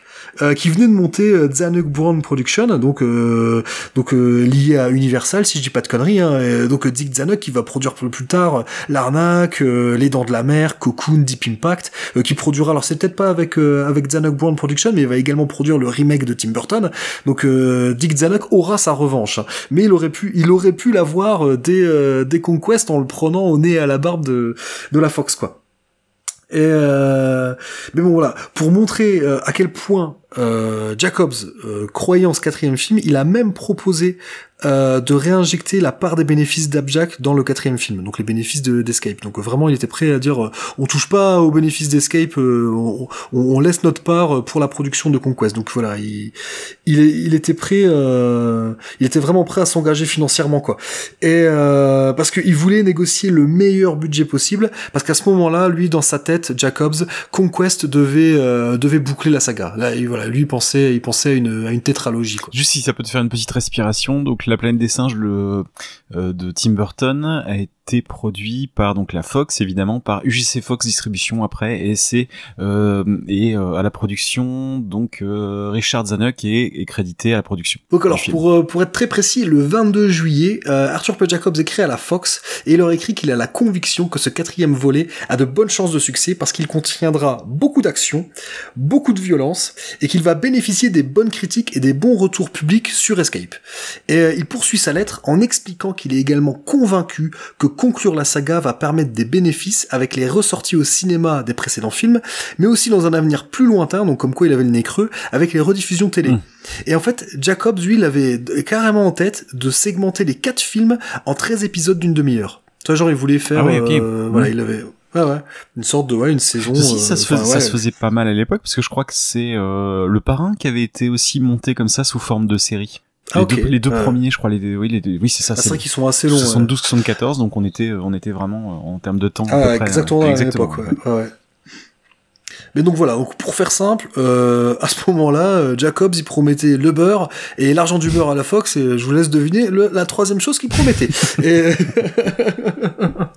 Mais bon, la Fox devait pas être si convaincue que ça par l'enthousiasme de Jacobs, car euh, décision a été prise de mettre fin à un deal entre Abjack et eux qui datait de 66. Alors je vais vous expliquer quelle était la nature de ce deal en fait. Abjack devait proposer chacun de ses nouveaux projets en priorité à la Fox, euh, avant d'éventuellement le proposer à, à des studios concurrents, hein, euh, on s'entend bien. Et en échange de quoi, en fait, la Fox offrait des bureaux à Abjack et couvrait les frais de société. Donc c'était quand même un deal, tu vois, c'était du gagnant-gagnant, on va dire quoi. Euh, et, euh, et donc euh, ce deal n'a pas été reconduit, et c'est en tant qu'agent indépendant que qu'Arthur P. Jacobs a accepté un budget, euh, donc comme tu l'as dit, je crois avant, de d'un million sept, euh, un montant donc très en dessous de ce que l'on aurait pu envisa- envisager pour un film aussi ambitieux que Conquest. Ce qui en fait le moins cher de toute la saga, puisque Battle, le dernier, c'est 1 710 000. J'ai un tableau sous les yeux. Ah ouais. Et c'est aussi le plus court de, de, de la saga, puisqu'il fait 88 minutes contre 93 minutes pour euh, Battle, euh, 98, 95 et 112 minutes pour les, pour les autres. Ah ok. Euh, mais par contre, je crois qu'au box-office, il a quand même rapporté plus que Battle. Oui, oui, oui, oui. Battle qui est, Euh, franch- je suis qui est bon- franchement, euh, bon. Voilà, si, si tu, On en parlera plus Ouais, tard. ouais, exactement. si tu veux faire juste un point box-office, si tu veux, on peut le faire. J'ai les chiffres sous les yeux. Vas-y, vas-y, fais-le parce que moi je suis nul en Ok, d'accord. Euh, donc en France, euh, en France, donc pour un budget de 1 700 000, il a, il a rapporté aux États-Unis et au Canada 9 millions. Donc 1 million 7, 9 millions. Et il a fait euh, 593 000 entrées en France. euh, contre 1 700 000 pour la planète pour le premier donc euh, de 68. Ah, c'est bien, c'est bien que tu donnes des éléments de comparaison parce que c'est Voilà. vrai que c'est un peu dur à se faire une Alors idée. euh. Secret avait fait 1 160 000, euh, Escape avait fait 667 000 et là donc on est à 593 et Battle euh, fera 437 000 ce qui est déjà euh, beaucoup par rapport à la qualité du film. Non je suis méchant mais je plaisante. Non mais j'essaie de ce que le, le peu que je connais en chiffres parce que c'est vraiment pas la partie qui m'intéresse mais euh, je crois quoi genre euh, 500 000 entrées aujourd'hui en France allez on va dire c'est ce que fait un bon film d'auteur Euh, je pense oui, hein. c'est ça. Alors, bon, juste pour vous donner un point de comparaison. En France, donc la plaine des singes, le premier 1 700 000 et le l'affrontement a fait 3 700 000. Et la plaine des singes de Tim Burton a fait 3 900 000 entrées. Euh, l'affrontement c'est le, deuxième le second, film ouais, ouais, ah ouais. euh, ouais, de la nouvelle saga et les origines Euh, a fait donc, 3 euh, 200 000. J'ai pas le- le- les chiffres du tout dernier là sur le sur le tableau que je consulte. Donc ouais, donc après Escape euh, from the Planet of the Apes, euh, qui a un ton très particulier dans la saga, euh, Arthur P. Jacobs en fait voulait revenir à quelque chose plus dans l'esprit de Planète. Donc c'est-à-dire un film qui conserverait un sous-texte politique, parce que tous les films de la planète des singes ont un sous-texte politique, mais qui soit toujours aussi surprenant pour le public. Il voulait un nouveau twist, euh, de nouvelles de nouvelles scènes d'action, de nouveaux personnages. Donc l'idée, c'était pas de raconter la même histoire, mais de rester dans le ton originel de la saga et surtout de raconter comment les singes se sont soulevés et ont pris le pas sur l'homme. Il, il est assez l'atmosphère est assez glaçante hein, de ce film. Là, là, tu parles de euh, de Ouais, de Conquest. Conquest, ou, ouais, euh, ouais. Ouais. Mais bon, Escape aussi, il est, il est, il est particulier dans le sens où le début, comment c'est, une comédie. Oui, hein, la- dit, le, ouais. le Ouais. premier segment d'Escape, c'est, un- c'est une comédie, et puis après on vire dans le film, euh, presque dans le film noir. Mm. Et euh, et euh, et oui, là c'est vrai que Conquest, il est, euh, de toute façon, on va, on va, avoir l'occasion d'en, parler après. Euh, mais revenons donc euh, maintenant à, à l'origine du, du scénario. Alors donc après après son premier traitement, euh, Polden va livrer un premier draft en octobre 71. Euh, alors Conquest était censé débuter avec des images de la fin d'Escape pour réintroduire le personnage d'Armando et euh, le fils de Zira et Cornelius euh, qui dit maman. Donc il voulait reprendre exactement le même procédé que pour Binis qui démarrait avec euh, les derniers passages de, de Planète. Et, euh, et donc les, premières scènes de ce draft décrivent l'enfance de César au sein du cirque d'Armando, euh, qu'il présentait comme un jeune garçon atrocement défiguré, issu d'un père profondément alcoolique et d'une mère toxicomane. Alors rappelons que une des influences, euh, euh, un des films qui a influencé Paul Den pour l'écriture de son scénario, c'est Freaks. Euh, film des, tu vas me corriger si je dis une connerie, un film des années 30. Todd Browning, Ouais, euh, ouais. 1932, un truc comme ça, ouais, c'est ça. Ouais, c'est, c'est, c'est ce que j'avais en tête. Todd Browning, c'était le réalisateur que- de Dracula, de- du premier Dracula avec euh, Bela Lugosi, juste pour resituer à peu près. euh, voilà. Et euh, merci pour cette précision. Et, euh, tout ça, c'est deux têtes. Hein, voilà. Quel homme. Quel talent Alors l'histoire donc dans ce draft euh, débute vraiment en 1981, donc 9 ans dans le futur, hein, euh, même, euh, enfin 9 ans dans le futur, oui, parce que le film sort en 72, mais au moment où écrit euh, Paul Den, c'est même 10 ans après. Euh, donc alors que César est âgé de 8 ans, parce que voilà, les- le, le Escape est censé se passer en 1973. Euh, donc alors lui, il- dans ce dans ce premier draft, euh, Paul Den part du principe que les chimpanzés atteignent plus rapidement leur maturité que les humains. Donc il considère qu'à 8 ans, euh, César est quasiment un jeune adulte. Et euh, donc il fait partie de la troupe du cirque d'Armando, donc comme j'ai dit en se faisant passer pour une sorte de monstre de foire, hein, euh, mais qui participe aux représentations. Et justement, au cours d'une de ces représentations, il grille sa couverture parce qu'il y a un trapéziste qui, ou un ou une trapéziste, je sais plus, parce que en anglais on peut pas savoir, et euh, euh, qui tombe, enfin qui est en train de tomber, et en fait du coup il vole à son secours euh, bah, en effectuant des, des prouesses euh, physiques qui sont impossibles à réaliser pour un être humain, mais bien évidemment pas impossible pour un chimpanzé. Et, euh, et donc dans ce draft, euh, ce fait divers est relayé par la presse locale, et ce qui ne manque pas d'alerter la CIA qui envoie deux enquêteurs donc euh, censés poser, enfin, qui viennent pour poser des questions à Armando et à César, et qui les, mais qui les interrogent séparément. Alors il était prévu euh, que ce soit euh, deux acteurs qui étaient déjà dans dans Escape, deux des deux des policiers qui enquêtent pour le compte du, du docteur Asline. Et Et donc, euh, co- comme comme ils sont interrogés séparément, euh, César, il, qui est loin d'être idiot, il comprend que lui et Armando ont été incapables de donner euh, des versions euh, concordantes, qu'ils ont forcément donné des versions différentes, et donc il décide de faire ses adieux à Armando. Et alors petit point que j'ai trouvé intéressant, que on en reparlera peut-être après. En fait, en, en, en faisant ses adieux à Armando, il s'excuse de ne pouvoir verser de larmes parce que les singes ne pleurent pas. et euh, d'ailleurs, je me demande, à part l'être humain, est-ce qu'il y a d'autres animaux qui, qui sont capables de pleurer? C'est euh, enfin tu sais pleurer de tristesse parce que je pense que tous les animaux euh, qui vivent hors de l'eau ont des glandes lacrymales pour garder les yeux mouillés et euh, mais euh, comment d'ailleurs il y a, il y a un épisode d'y penser où il explique pourquoi euh, c'est super intéressant Je- peut-être si j'y pense je mettrai le lien tiens dans le De toute façon, c'est toujours bien d'y penser. c'est vrai Ouais. Et, et Et, les, euh, deux, les deux agents de la CIA dont tu parlais, euh, moi j'ai qu'ils étaient joués par Jason Evers et Albert Salby. Euh, c'est possible. Voilà, bon. Là, j'ai plus, j'ai plus ça sous les yeux. Et euh, donc, je te fais confiance. si tu dis des conneries, je le virerai au montage de toute Et façon. tu seras viré Et- toi aussi. Voilà. de toute façon, il y aura que mes parties. Hein. Euh, donc voilà, donc il fait ses adieux. Euh, il décide de s'exiler dans le désert d'Arizona et donc il va là-bas, il va se cacher dans des grottes, donc Ben Laden style. hein. et, euh, et donc pendant qu'il est planqué dans le désert depuis trop longtemps, euh, des, des astronautes reviennent d'une mission sur Mars. Euh, ce qui signifie que, que début des années 70, on imaginait que euh, que l'homme allait poser le pied euh, sur Mars dans la décennie. C'était quand même optimiste. Et bah, on était on était en plein dedans. hein. On venait de marcher sur la Ouais, Lune. Je comprends que les gens étaient étaient un peu chauds. Mais je trouve que c'est toujours intéressant de voir comment comment les, les les gens de cette époque imaginaient le leur futur qui est pour nous déjà le passé. bien quoi. Et et bon, revenons-en à euh, là, oui, l'histoire des euh, des comment des astronautes euh, qui euh, reviennent d'une mission sur Mars et qui euh, et qui ramènent une une épidémie. Euh, parce que là, j'en parle pas, mais c'est c'est de ça qui va être question. Je crois que c'est inspiré d'un bouquin écrit par un astronome. T'as peut-être la référence sous les yeux, euh, qui s'appelle Black Cloud, je crois. Oui, c'est ça. Euh, Alors attends, Black Cloud, Black Cloud. Donc c'est un astronome qui s'appelle Fred Hoyle dans un bouquin paru en 1957, Le nuage noir, un immense nuage cosmique de poussière approche de la Terre et menace toute vie sur, le- sur la planète jusqu'à ce qu'on découvre qu'il s'agit d'une forme de vie intelligente de nature télépathique. Donc Paul Den voulait que Milo, menacé par les autorités, se révèle l'unique être euh, de toute la planète Terre à vouloir entrer en communication avec le nuage grâce à la télépathie. Donc voilà, donc ça c'était ça, je pense que ça devait être dans dans, dans le traitement Ouais, de base après, qui et après, précède donc il y a eu des euh, problèmes de, de droit qui ont fait que euh, il, il a pas pu se servir de ces éléments-là. Voilà, merci pour cette Eh bien, précision. je vous en prie. Euh, Extrait du, de l'excellent livre La plaine des singes, toute l'histoire d'une saga culte de euh, Joe Fordham et Jeff Bond. Et tiens, il est sorti chez qui? Parce que moi, moi j'ai la version, euh, moi j'ai la version euh, américaine, donc qui était sur, ce qui est sorti chez Titan Books, qui sort là la race de livres sur euh, sur la planète des singes. En France, il est sorti chez qui? Il est pas chez Taschen, non? Ou j'ai une connerie Euh, non, c'est Huggins et Menin.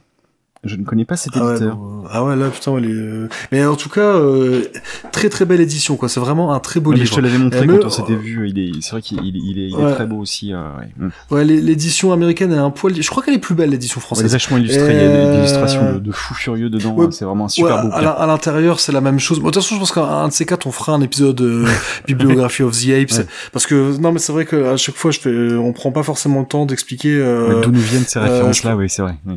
Ouais, ouais, et peut-être ne serait-ce qu'aussi pour donner, peut-être qu'on donne envie à certains auditeurs de, de se documenter et euh, peut-être donner quelques pistes, euh, parce que bon, la, la plupart des livres sur des singes sont très bons, il y en a quelques-uns, il y en a quelques-uns euh, qui sont pas forcément euh, géniaux, et puis peut-être aussi pour euh, donner un peu le contenu, peut-être que voilà, tout le monde n'est pas forcément euh, fondu comme moi, à acheter tout ce qui sort sur la planète des singes. Et euh, mais voilà, donc ça, c'est des promesses d'épisodes. J'espère que je me guigne pas, parce que chaque fois que je dis je vais faire un épisode sur un truc, je le fais jamais. Si, si, t'arrives quand même à faire. T'arrives quand même à faire. Euh, donc reprenons donc ce premier euh, ce, ce premier draft. Euh, donc après après ces astronautes qui reviennent d'une d'une mission sur Mars, donc devait s'en suivre des scènes donc qui rappellent le récit fait par Zira et Cornelius dans Escape. Donc les les scènes où ils sont interrogés. donc quand le film commence à prendre une tournure beaucoup plus noire hein, dans Après la Escape. bascule, quand- ouais. Après la bascule tragique. Voilà. Ouais. Quand on les interroge pour savoir euh, comment comment les singes ont pu euh, enfin quand quand les humains comprennent qu'en fait ils viennent du futur de la Terre et pas d'une autre planète et euh, euh, bah, merde je viens de faire un spoiler. Ah, si vous avez jamais vu la planète des singes je viens de vous niquer. Et, Welcome. euh, mais on vous avait prévenu quand même hein. et, euh, et des spoilers mon avis on va en faire d'autres. Et euh, comment euh... mais donc là ils expliquaient qu'il y avait eu une épidémie qui avait tué tous les animaux de compagnie. Donc Paul Den avait imaginé qu'on pourrait voir des scènes un peu, tu vois, un peu comme euh, des faux documents, des fausses scènes documentaires, ou dans lesquelles on verrait des bûchers euh, de chiens et de chats. Mhm. Alors, étrangement, euh, Frank Capra Jr., dont on parlait avant, quand il a lu les lignes de ce draft, il s'est dit qu'il valait peut-être mieux évoquer ces événements dans des scènes de dialogue, hein, dans des scènes d'exposition, et euh, de conserver l'essentiel du budget pour les scènes d'affrontement entre humains et singes. Bah, tu m'étonnes quoi, parce pas que idiot, des ouais. animaux de Ce qui est comp- pas idiot. Ouais, des, et puis euh, des animaux de compagnie morts que l'on brûle, c'est pas franchement dans les habitudes des films issus des studios hollywoodiens. sûr, je veux dire, euh, Enfin, pourquoi pas une, po- une poitrine dénudée tant qu'on y est, quoi. Déjà, c'est intéressant ce que tu dis parce que ça montre bien qu'il y avait déjà un virage qui était en train d'être pris sur euh, un propos peut-être euh, un peu plus adulte et moins familial que ce qu'avaient été les trois épisodes précédents. Peut-être. Même si, euh, ouais, même si Escape, qui avait gardé un classement familial, un film quand même, euh, elle a vraiment, les gens qui les ont pas vus, euh, là je fais encore Ouais. spoiler, Oui. hein, cette fois je le Mm. dis avant. Donc quand même à la fin, bon, on abat euh, Cornelius, Zira froidement et leur bébé, Mm. bon, sauf que c'était pas le, c'était pas le vrai, euh, mais mais quand même on a un Ah oui, petit non, c'est singe sûr, à ce moment-là. À ce moment-là, les, les, euh, même si déjà bon tuer un bébé singe, c'est horrible, et en plus de ça, celui-là, à ce moment-là, les spectateurs pensent que c'est un singe Mm. intelligent. Même si encore une fois c'est pas parce que euh, voilà c'est pas parce que les singes euh, ne parlent pas qu'ils méritent qu'on leur tire une balle dans la tête. Mais euh, mais bon là je m'égare un peu. Mais euh, donc re- revenons-en. Enfin je suis complètement d'accord avec euh, avec ce que tu viens de dire quoi. Et euh, mais d'ailleurs on va en parler plus tard. Ils vont euh, le, le, le film euh, alors encore on va aller spoil enfin c'est pas vraiment un spoiler mais Conquest ne sera pas un film classé G hein, ce sera pas un film euh, il sera classé PG quand Mm. même et euh, Ouais, donc, ouais. Donc, donc, tout euh, public pour, euh, ouais, euh, même il, il avait même été menacé d'être classé R. Hein, euh, Voilà, ouais, R, ouais, G G c'est tout public et PG c'est il y a un avertissement Ouais. euh, euh, donc les, les enfants de les jeunes de moins de 13 ans euh, doivent n'ont pas le droit d'y aller ou alors ils doivent venir accompagnés d'un adulte. Bah, et, et- Euh, je, je crois et que même, ça. il me semble que, euh, enfin, le, rated R, euh, je crois que c'est carrément euh, interdit au moins de 18. C'est interdit au moins de C'est 18. ça, ouais. Ouais, Donc, faut être, ouais, finalement, ça te met dans la même catégorie que la, la film pornographique. On est d'accord. Ouais, je sais Il me pas, que je sais ça pas. aux États-Unis. Il me semble que ça marche Oui, comme non, ça. ouais. Mm. Ouais, et donc, ouais, je sais et pas ce si qui veut dire euh, commercialement, euh, la vie de ton film est, euh, est, est complètement dilapidée. Quoi. En gros, tu, tu, tu, sais que ton film va pas pouvoir passer dans tous les circuits, euh, dans, dans le circuit classique, on va dire. Bah, après voilà, ça, ça dépend le public que tu vises. Parce qu'il y a des films, aujourd'hui il y a des films, bah, les Tarantino, il y en a plein qui sont rated R. oui. Et euh, parce que tu vises un public particulier et ça les empêche pas de, de marcher quand même. Ouais, d'accord. ça, ça peut ça peut être une tactique, mais mais parce que c'est un mec comme Tarantino qui a un nom Mm. et qui fait qu'il peut il, lui il peut se permettre de sortir un rated Ouais. R, ça marchera quand Ouais. même. Et, euh, et au- et au final ça va peut-être euh, amener. Moi il y a certains films quand je vois que c'est rated R, ça va m'intéresser parce que je me dis ah tiens on va avoir un pas parce que je me dis on va avoir des nichons, euh, mais euh, parce Non, que je me dis on va vont avoir être faites. euh, ouais. Exactement. Et donc du du coup, si tu veux attirer un public qui qui qui veut voir des films radicaux, Ouais. euh, bah, c'est un choix. Je pense qu'il y a il y a un peu une stratégie. Euh, J'aime pas le terme commercial, mais euh, voilà. C'est un truc qui doit à mon avis se réfléchir par rapport au au thème du film et euh, et au comment euh, au, à l'auteur du Ouais. film, au public que tu vises. Mais c'est vrai que jusque là, La planète des singes étant une saga familiale, Bien même sûr. si on le rappelle, c'est quand même des films qui sont pas qui sont pas si évidents que ça et, euh, et qui ont un sous-texte politique et qui peuvent être durs. je veux dire, Parce qu'aujourd'hui, un film comme Escape, il sortirait pas en, il sortirait pas en G, hein, il sortirait en PG, c'est sûr et Mhm. certain. Et euh, mais mais ouais, je, je pense que euh, eux, ils voulaient absolument éviter un classement R parce que euh, ça, ils seraient aliénés une bonne partie du public qui jusque-là avait été voir euh, La planète des singes. Quoi. On est, on est toujours Euh, dans, dans cette dichotomie très forte de, au cinéma, que c'est, c'est une industrie du loisir, euh, mais c'est aussi un, artiste, un, un art. Donc euh, on est, on est toujours là-dedans, quoi. Dans, dans, dans on est toujours un peu le cul entre deux dans chaises. Cette ligne ténue entre, entre des, des visées artistiques et des visées commerciales. Donc euh, forcément, c'est toujours un peu difficile.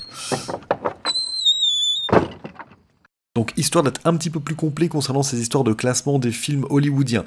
Euh, donc, il existait à partir de 72 euh, quatre, euh, quatre codes. Donc, euh, rated G, pour tout public, euh, GP rated, accord parental suggéré, Euh, rated R, donc là cette fois-ci c'est interdit au moins de 17 ans non accompagné par un adulte, et euh, donc le classement X interdit au moins de 17 ans. Euh, bon, en 72, date de, la sortie de Conquest, ça a été remplacé par G, PG, R et X, mais à la fin c'était exactement la même chose. Hein. Euh, donc, euh, donc Conquest est sorti donc avec un PG rated, euh, ce qui veut dire que accord suggéré, accord parental suggéré. Le classement PG-13 il est plus tardif, hein, il date du début des années 80 avec la sortie de Gremlins ou Indiana Jones où on a senti qu'il y avait besoin d'un cinquième, euh, un cinquième classement. Concernant le classement R, donc il ne, il ne concerne pas les films à caractère pornographique. hein, eux, ils tombent sous le coup du classement X. Euh, mais il y a quand même eu des films non pornographiques qui ont été classés X, euh, comme Midnight Cowboy, donc euh, Cowboy, et euh, Orange Mécanique. Donc, revenons-en à mon premier draft, parce que là, on est toujours qu'au premier draft. hein. On n'a même pas parlé du vrai scénario. Donc, après ce fameux montage qui devait contenir des, bûchers de chiens et de chats, et donc il devait y avoir un montage euh, censé couvrir une ellipse de 10 ans, euh, suite à laquelle on devait retrouver un César donc âgé de 18 ans en 1991. Donc là, on, on refait le lien avec le, le scénario euh, tel qu'on va le voir à l'écran. Et, euh, et donc qu'on devait, euh, qui devait être capturé dans le désert par des humains et revendu dans une métropole. Et, euh, et donc là, à ce moment-là, César, euh, il subit euh, le conditionnement euh, des singes, donc déjà très proche de ce qu'on va retrouver dans le film, donc euh, à base de bruits puissants, de lance-flammes, de lumière aveuglante. Euh, il devait rencontrer une femelle avenante nommée Lisa, euh, suite à quoi elle devait être vendue aux enchères à un dénommé Break. Mais alors dans cette version, il n'était pas gouverneur, c'était un veuf alcoolique dont l'épouse avait été massacrée par un orang-outan. Donc ça, pareil, on va retrouver ça un peu après. Et, et donc euh, dans ce film, Break est une sorte de propriétaire. En fait, c'est un peu la version. Il avait envisagé la version un peu moderne euh, de ces propriétaires terriens du sud qui avaient des exploitations euh, euh, qui, qui étaient euh, qui tournaient grâce à une main d'œuvre euh, bah, d'esclaves et donc esclaves venus venus d'Afrique. Et euh, donc voilà, il voulait faire le lien. Donc là, on va en parler hein, avec le, le, le sous-texte politique de ce film. Et, donc, ouais, dans le... Alors, dans le film, Breck était censé être propriétaire d'une femelle orang-outan nommée Amanda et d'un gorille qui s'appelle Aldo. Donc on avait parlé d'un gorille appelé Aldo dans euh, dans Escape, donc qui a un comportement rebelle et qui influe ses congénères. À, donc il est euh, son influence, euh, il les a, il les influe à en faire de même. Donc il faut dire que dans ce film, Breck a pour habitude de brutaliser les singes et, euh, et donc dans, dans, dans ce draft, Breck finit par par faire fouetter Aldo. Suite à quoi un personnage s'appelle McDonald, qui est donc un, un, un Afro-américain qui est en gros le contremaître de la de l'exploitation et euh, donc lui, face à cette violence, il décide de, fuir parce qu'il décide qu'il peut plus que euh, pas capable d'empêcher cette violence, mais il n'est pas capable de la tolérer non plus. Donc il décide de prendre la fuite. Mais avant de partir, il fait part de son dégoût à César, euh, qui lui répond qu'il est bien d'accord et donc il révèle pour la première fois du film qu'il sait parler. Mais il arrive à convaincre McDonald qu'en fait qu'il n'est pas un singe, mais un freak, un phénomène de foire, un humain qui ressemble à un chimpanzé. Et donc dans les scènes qui suivent, eh ben, donc César euh, souffle sur les braises de la révolte, de, la révolte qui ont été allumées par Aldo, euh, donc euh, tout comme il va le faire donc dans, la version, dans la version euh, qu'on va retrouver au cinéma. Euh, alors sa couverture va de nouveau être grillée lorsque l'un des enquêteurs de la CIA, donc euh, l'un de ceux que j'ai évoqué avant, hein, qui se rend dans le site, en, euh, dans le cirque pardon, euh, lorsqu'il entend parler d'un chimpanzé nommé César, incroyablement bien conditionné. Et donc euh, la suite du premier draft, euh, elle rejoint, c'est quasiment ce qu'on va retrouver dans la version finale. Donc j'ai pas pas la peine que je l'évoque quoi. Enfin si voilà, on va torturer César afin de lui faire avouer qu'il est doué de parole et il mène il mène la révolte.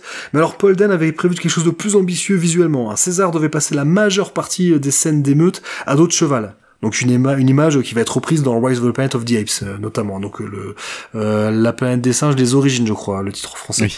Donc là je parle je parle de la, la nouvelle franchise. Et euh, donc ouais voilà oui et, et- et oui et donc suite à, à l'un des ordres de Breck, Aldo crie non. Et, euh, et donc il finit par être fouetté à mort, tandis que César prophétise le futur. Donc quand même ils avaient gardé cette idée que le premier singe qui dit non, ça va être un singe qui s'appelle Aldo, comme ça a été dit dans, euh, dans Escape. Même si c'est censé se passer 200 ans plus tard dans, dans Escape, alors que là ça se passe seulement euh, 18 ans après. Et, euh, et donc la fin de ce draft, c'était, on devait voir une statue de César avec cette inscription César, né en 1973, mort en 2008, et la statue devait écraser une larme. Donc euh, peut-être pour faire écho avec ce qui était dit au début, euh, voilà que les singes ne peuvent pas pleurer. Et donc c'est une image qui sera reprise À dans, la fin de Battle, dans Battle. ouais, toute fin, ouais, d'accord. Mm. Voilà. Mais la Fox a pas été franchement emballée par cette première version du scénario, euh, même si elle ressemble, comme je l'ai dit plusieurs fois, fortement à ce qui finira sur les écrans. Et donc euh, Paul Den, euh, Jack Lee Thompson et Arthur P. Jacobs se sont remis au travail et ont fini par livrer une version plus satisfaisante, donc le- la version la version finale Mm. quoi. Oui, donc version version finale qui oublie complètement le, le prologue puisque euh, en, en termes de prologue, bah, c'est comme tu disais tout à l'heure, ce que tu as fait le résumé, c'est Armando et César qui qui arrivent qui arrivent en ville et il n'y a pas plus que ça d'explication euh, en- de, des 18 ans de vie des, des, de pre- des premières années de César finalement. On est bien d'accord, hein, il n'y a pas de il y a pas du tout. Ouais, bah, bah, on, on va juste le retrouver vaguement dans, de- dans des dialogues qui servent ça, d'exposition ouais, comme, comme Mm. ce que voulait euh, Frank Capra Jr. Mm, ouais, finalement. tout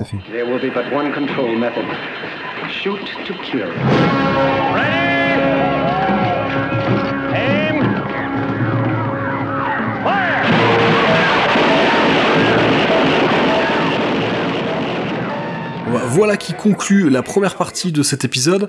Euh, on va euh, tout de suite se retrouver dans une deuxième partie où on va évoquer les scènes marquantes euh, du film. Alors je sais pas, peut-être qu'on fera une troisième partie pour la conclusion, évoquer de, des thèmes plus généraux dont on n'aura pas pu parler.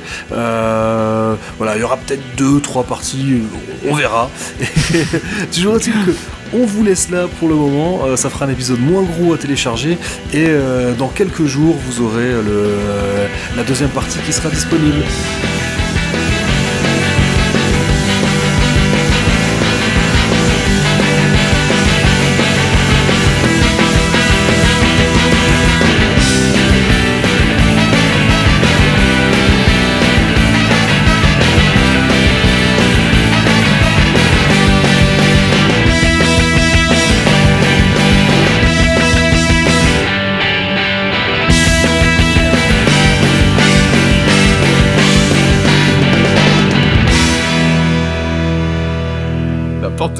Je pense que c'est bon, on gardera pas tout à la fin, mais jusqu'à la Non mais fin, voilà, oui, au moins voilà.